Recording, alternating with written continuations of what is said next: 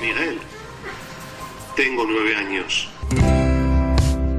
Miguel es un niño muy noble, muy, muy alegre, eh, muy positivo. Es un niño muy inocente para unas cosas y muy maduro para otras.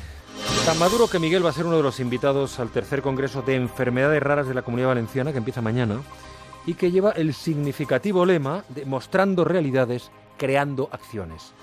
Y en ese Congreso, Miguel les va a mostrar cuál es su realidad. Les contará a los participantes que le encanta leer, que es un portento jugando al ajedrez, les dirá también que va a un cole cerca de su casa y que está muy integrado con sus compañeros. Pero además, les dirá que desde que nació padece miopatía nemalínica.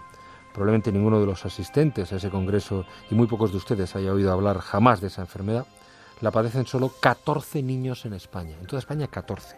Los padres de Miguel tampoco la conocían hasta hace 11 años, pero les ha tocado hacer un máster acelerado empeñado siempre en que su hijo tenga la mayor calidad de vida posible.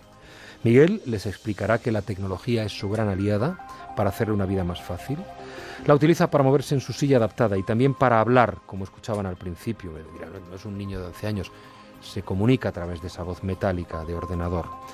Con ese ordenador con el que puede jugar, escribir su carta a los Reyes Magos, pero que también le sirve para estudiar y comunicarse, incluso para conectar con Skype con algún primo que vive en Londres. Miguel se pondrá serio ¿eh? y pedirá a los asistentes que las enfermedades raras dejen de ser las grandes olvidadas del sistema. Repetirá, como dicen sus padres, que no quieren compasión, solo necesitan que el sistema no tire la toalla y siga impulsando la investigación para ayudar a los que, como él, conviven con una enfermedad poco frecuente. Más de uno.